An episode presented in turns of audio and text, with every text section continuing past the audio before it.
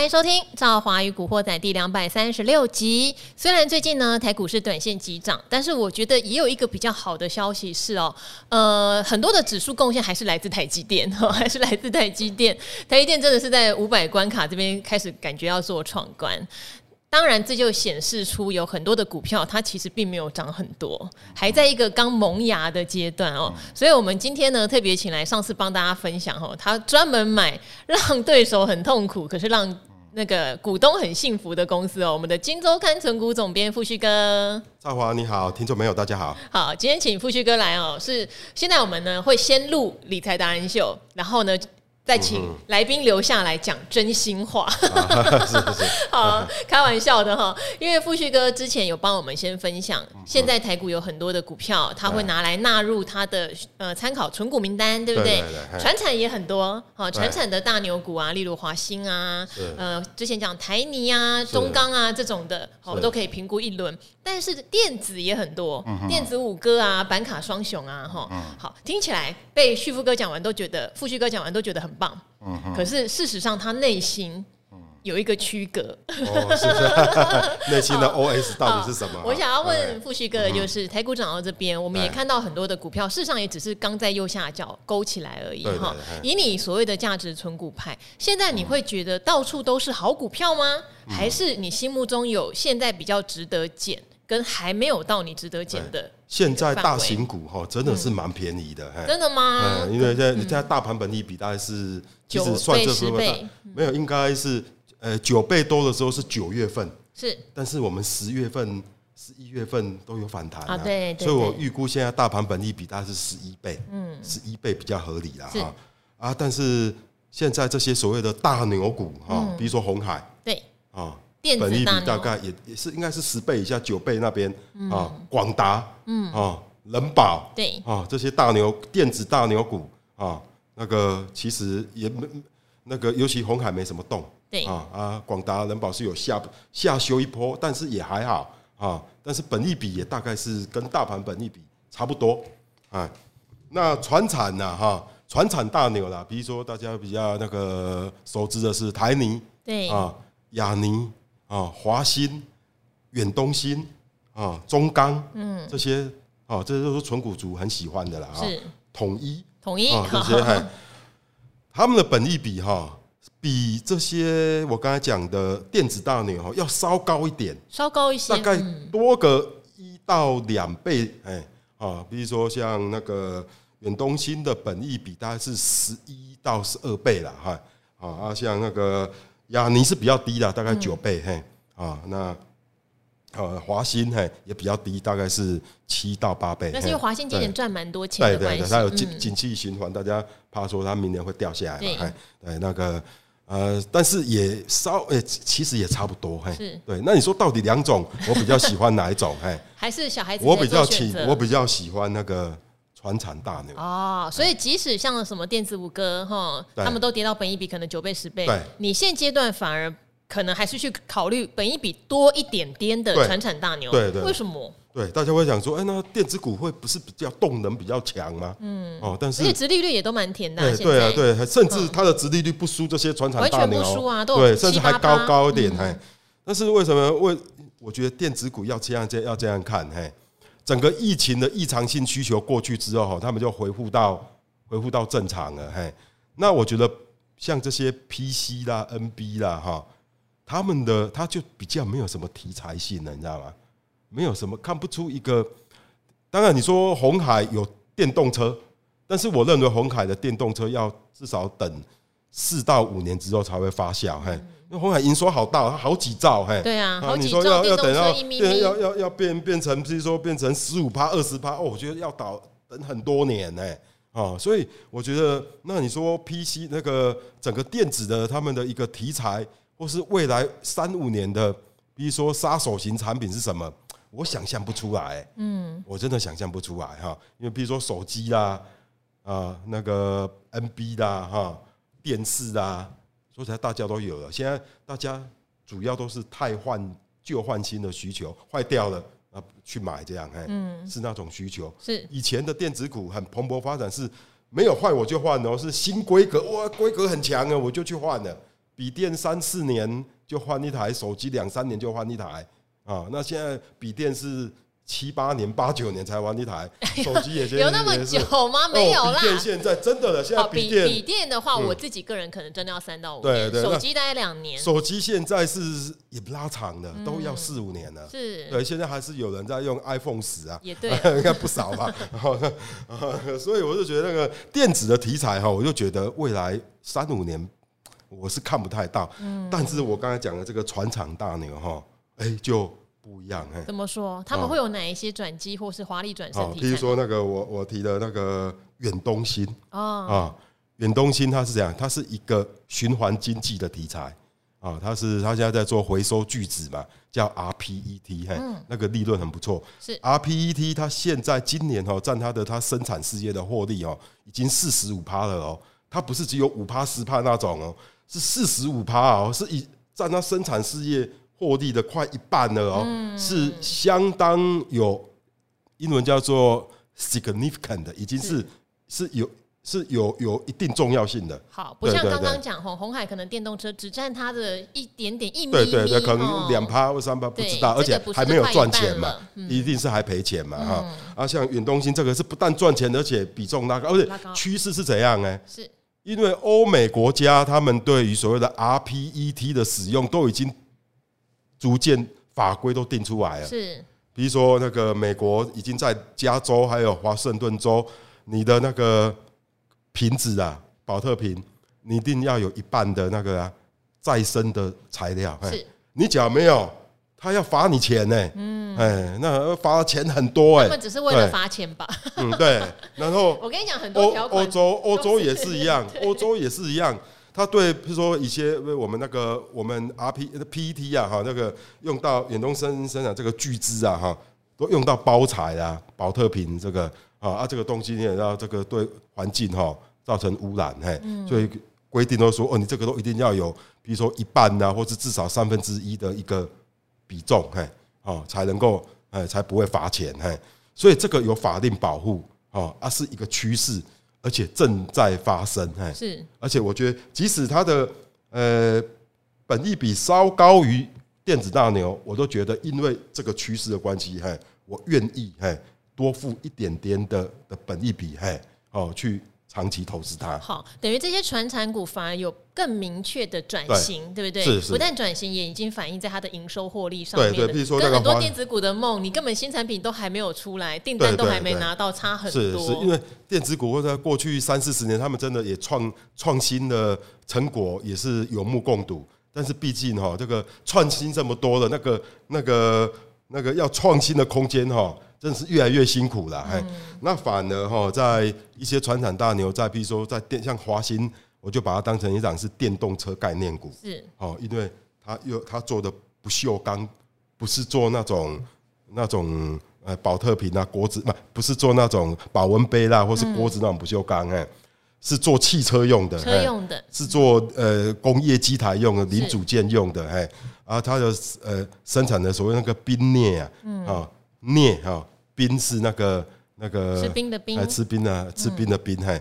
冰镍是电动车那个电池啊很重要的正极材料的来源，哎，所以你看电动车不是梦哎，它已经是在蓬勃发展当中哎，哦，所以我觉得华新科哎那种是是像华新华新对华华新华新科是做被动元件，对啊台泥更不用讲了，台泥是储能嘛，对，还有自己下去做电池，嗯，虽然它台泥。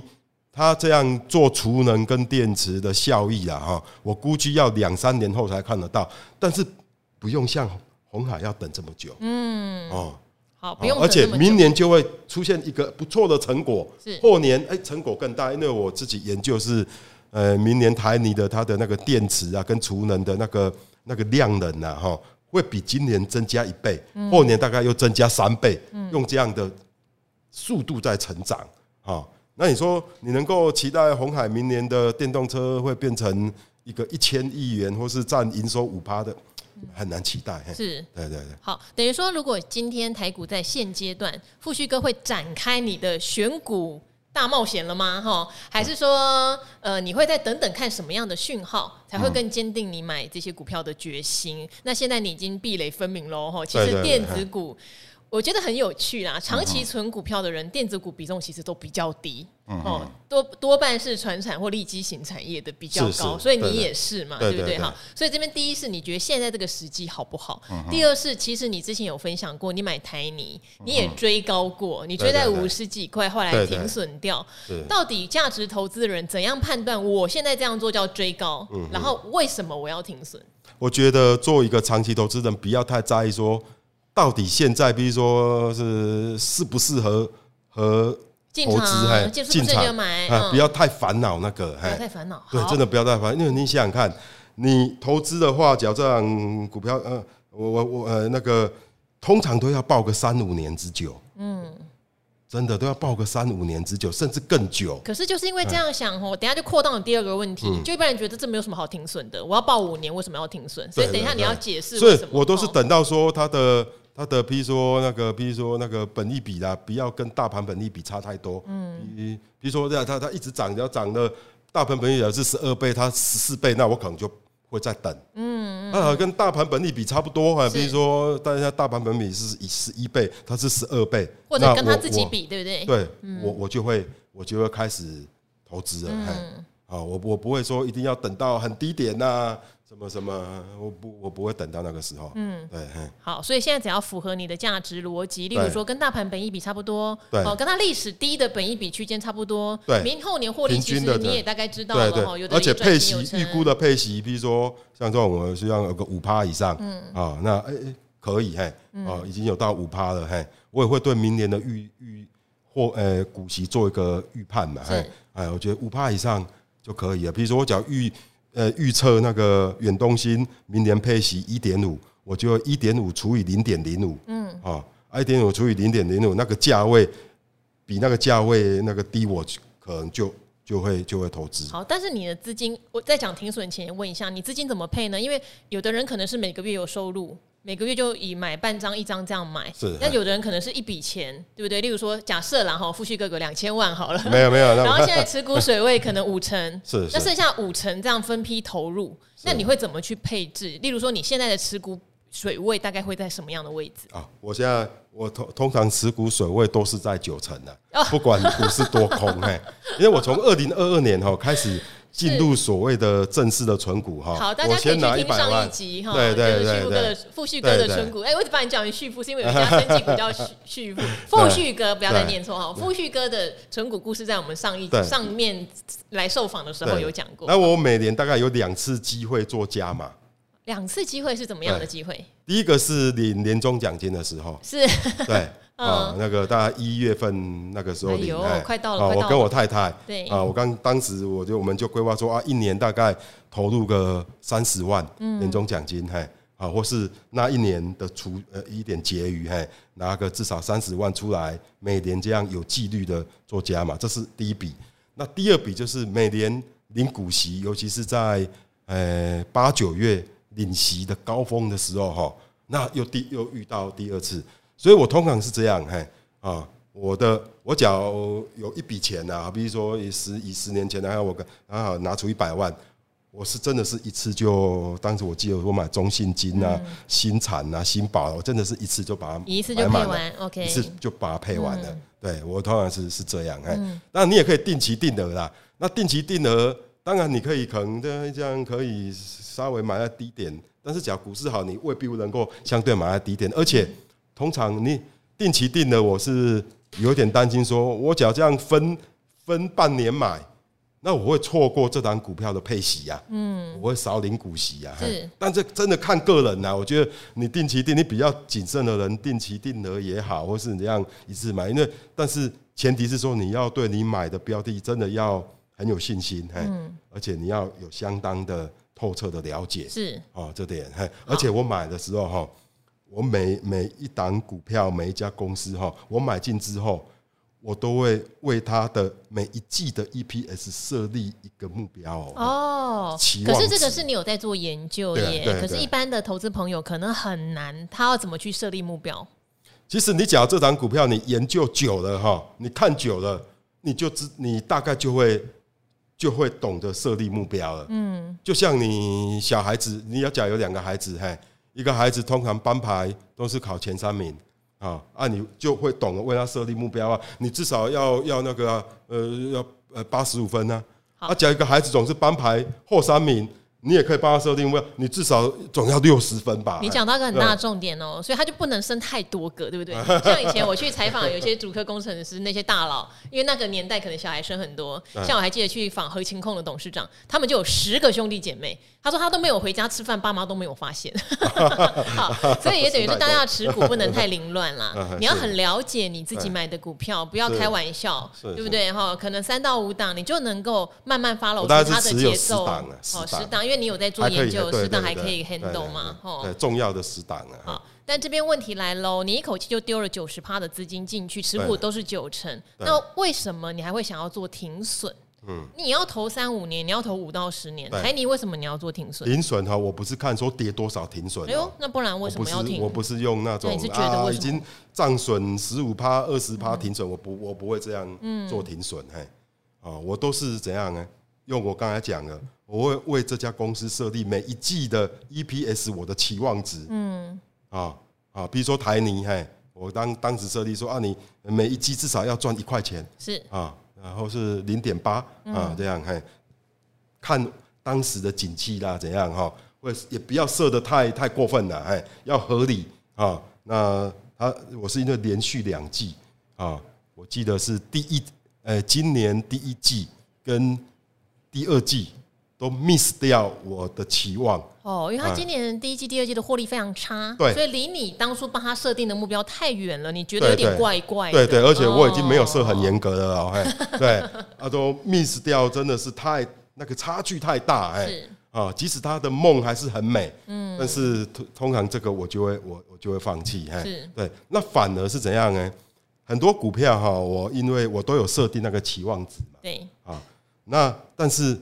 它有达标，嘿，但是因为我通常挑到的都是很冷门的股票，嗯，反而股价就是水波不兴，甚至还跌，是，哎，那那种哦，我会加码，嘿，我通常在那种这种股票容易赚到比较多的钱，譬如说那个，呃，台肥，啊，两年两两二两年多前呢，快三年前我就四十几块就开始买台肥了，嘿，啊。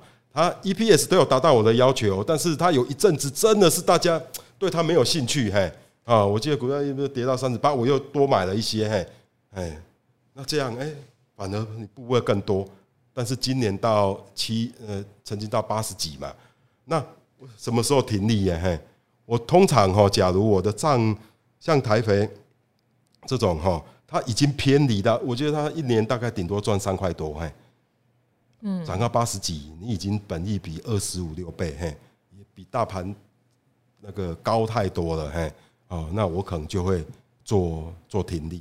还有一种停利的情况，就是说走狗屎运停利，就是说我通常哎看准一档股票之后，啊，哎，它半年或不到一年，嘿，它的资本利得就超过我领息的，比如说两倍三倍，嘿，这种我也会把它停利，嘿。